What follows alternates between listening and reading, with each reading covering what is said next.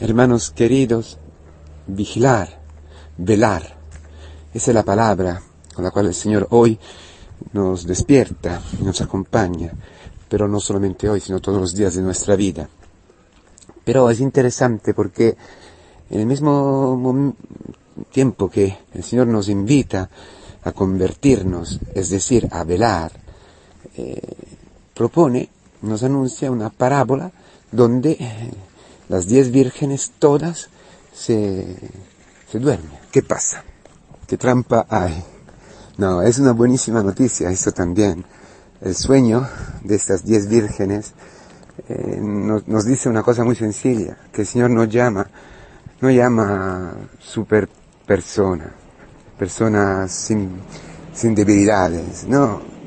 El Señor llama a ti, llama a mí, que como Santa Teresita de Lisieux, que a menudo, por la enfermedad o por otras razones, se dormía en el coro. Es decir, ella es santa, ¿no? Es decir, nosotros no alcanzamos con nuestras fuerzas a, a empeñarnos, a ser siempre coherentes, a no sé, con nuestros puños, con nuestras fuerzas, con nuestros esfuerzos, ser santos, siempre al punto, siempre eh, atentos. No, no, no es así. Porque, además, la vida espiritual, que es la vida verdadera, no supone eso. La lucha, el combate cristiano no es eso. No consiste en eso. Es otra cosa, es otro plan, Luego, claro, está también la temperancia, está, está también la fortaleza, pero en, en otro plan, porque todo surge del amor. Dice el cántico, el cantar de los cantares, dice, cuando dormía y mi corazón velaba. Ese es el punto. El corazón vela, aunque tú te duermas físicamente. El corazón es una cuestión de corazón. Ahí está el verdadero velar.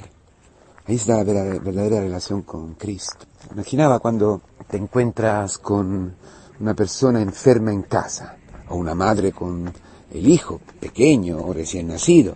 Pero ponemos, sobre todo, cuando hay una persona enferma en casa, ¿no? Está en otra habitación, por ejemplo. También es mi, experiencia, ¿eh? ¿eh? Tú duermes, pero estás con el corazón de verdad que vela. Estás atento, pendiente de cada respiro del otro que está en otro cuarto, o de, cada lamento. Si se encuentra con un lamento, con algo raro, enseguida te despiertas, enseguida te levantas y vas a ver, a controlar. Y, si hay algo, digo, que, tienes algo, ¿cómo, ¿cómo, estás? ¿Estás bien? O lo controlas, ¿no? Lo controlas, ayudas, etc. Claro, ese es amor, ¿no? Al otro. Es decir, el otro es para ti importante, te ha en una cierta forma robado el corazón. Eh, tu corazón está pegado, está pendiente, está ligado a esta persona. Pero aquí mucho es por miedo, ¿no? Que se encuentre mal. El miedo que viene también del amor, claro, del afecto, de la afección. Aquí un paso más, otro paso. Velamos no por miedo, sino porque viene el reino, porque viene el esposo, porque está detrás de la puerta puede estar en cada momento el esposo que nos quiere llevar al convite, que nos quiere eh, hacer experimentar otra vez y más profundamente, cada vez más profundamente, su amor, su ternura, su misericordia, su, su presencia. Entonces, nosotros no sabemos ni el momento, ni el día, ni el momento. El tiempo en sí no sabemos. Esto no está revelado. Puede ser en cualquier momento, pero sabemos qué va a ocurrir, quién va a venir. Entonces no tenemos miedo, sino que al revés esperamos con gozo, esperamos con alegría, con agradecimiento. Ese es el punto. El, por eso es importantísimo tener aceite en los pequeños vasitos, en los pequeños contenedores. ¿Por qué? Esos pequeños contenedores de aceite son los hechos de todos los días. Las horas que el Señor nos regala. La ferialidad, lo que pasa en el día cotidiano, en todo. Trabajar, eh, limpiar los platos, acompañar a los niños, cambiar pañales, eh, ir al dentista, ir a la compra, lo que sea, o la misión. Todo, todo lo que nosotros vivimos todos los días son pequeños gestos, pequeñas rituales, también rutinarios, pero empapados de aceite, del Espíritu Santo, del mismo aliento, del mismo respiro de la vida de Cristo, que es aceite de alegría, de gozo, porque el Señor no es un desconocido. Tú no esperas un desconocido que se viene a casar contigo. Sería loco, ¿no? Sería una locura. Y nada está loco en el cristianismo. Sí, está la locura del amor, pero no está sin razón, porque la razón se dilata en el cristianismo. Entonces, tú no vas a esperar uno que no conoces, uno de que no sabes nada. No, el Señor nos enamora, nos hace caer, nos hace enamorar de Él con su amor, con su misericordia, con su perdón, con su ternura. En cada de este pequeño vasito está una experiencia de su amor, un trocito de su amor, un trocito pequeño o grande, el perdón de este pecado, la paciencia con esta enfermedad del alma que tenemos, con nuestro carácter. Él siempre tiene misericordia, siempre tiene paciencia, siempre tiene ternura. Nos corrige, nos ama, nos corrige muchas veces también. Son correcciones lo, con las cuales el Señor nos enamora, nos, nos hace, nos, nos, atrae, nos atrae a Él, nos liga a Él, nos hace, se hace conocer para que tú y yo podemos quedar enamorados de Él perdudamente, totalmente. Y es el acto más razonable, más, como dice hoy la palabra, eh, lleno de sabiduría.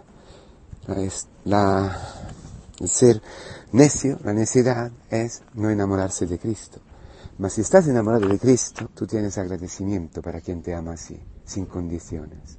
Entonces, el sentimiento del corazón, sentimiento, no, mejor que sentimiento, el estado, la actitud natural, natural del corazón, que está en vela, es la alabanza, el agradecimiento. Quien está en la alabanza para el amor de Dios, quien está agradecido no peca. Al revés, espera. Y sabe que en cualquier momento, detrás de cualquier rincón, puede encontrarse Cristo, el esposo que le abre la puerta al, um, al banquete, a la boda. Nosotros vivimos esperando la boda, esperando un banquete. Hoy tú puedes unirte a Cristo a través de lo que te hace sufrir, a través de la prueba que viene en tu vida, a través de los hechos que el demonio intenta interpretarte, decirte todo es fracaso, no cambiarás nunca, tu marido, la enfermedad, te han humillado. Ahí, en la humillación, en la frustración, en el, en el, ah, en la amargura para haber sido tratado mal, por esta palabra que no te esperaba y que te, uf, te ha dicho una palabra a esta persona, te ha puesto mal, o la noticia de una enfermedad, o lo que sea. ¿eh? Dentro de estos golpes, que, repentinos, que vienen muchas veces así de repente, está Cristo, con los brazos abiertos, dice, déjate crucificar conmigo. Ese eh, eh, el hecho de amor, donde yo te estoy esperando para pasarte a la Pascua, para pasarte al reino, al banquete, a la vida, para experimentar mi amor de una forma aún más profunda, existencial, total. ¿Quieres esto? Para ver esto, discernir que es Cristo, para, hay que olear su presencia. Hay que tener este corazón en vela, que sabe que, está ahí. Esta cosa rara, esta cosa quizás diferente, que tú no te esperabas, que tú, que en un momento te pone, oh Dios, ¿qué ha pasado? Dios mío, ¿qué ha pasado? ¿Qué ha pasado? ¿Por qué? Detrás de esto está Cristo, está Cristo, el amor. Por eso dentro de estos vasitos, estos acontecimientos, a veces repentinos, dentro de esto está el Espíritu Santo, está el respiro de Cristo que te permite conocer a Cristo. Por eso Cristo dirá, no te conozco o te conozco. No te conozco porque no estás unido a mí, porque no tienes eh, mi tratos, no tienes mi espíritu, no te puedo conocer. No puedo ser unido a ti. Eso quiere decir conocer, ¿no? Tener una intimidad.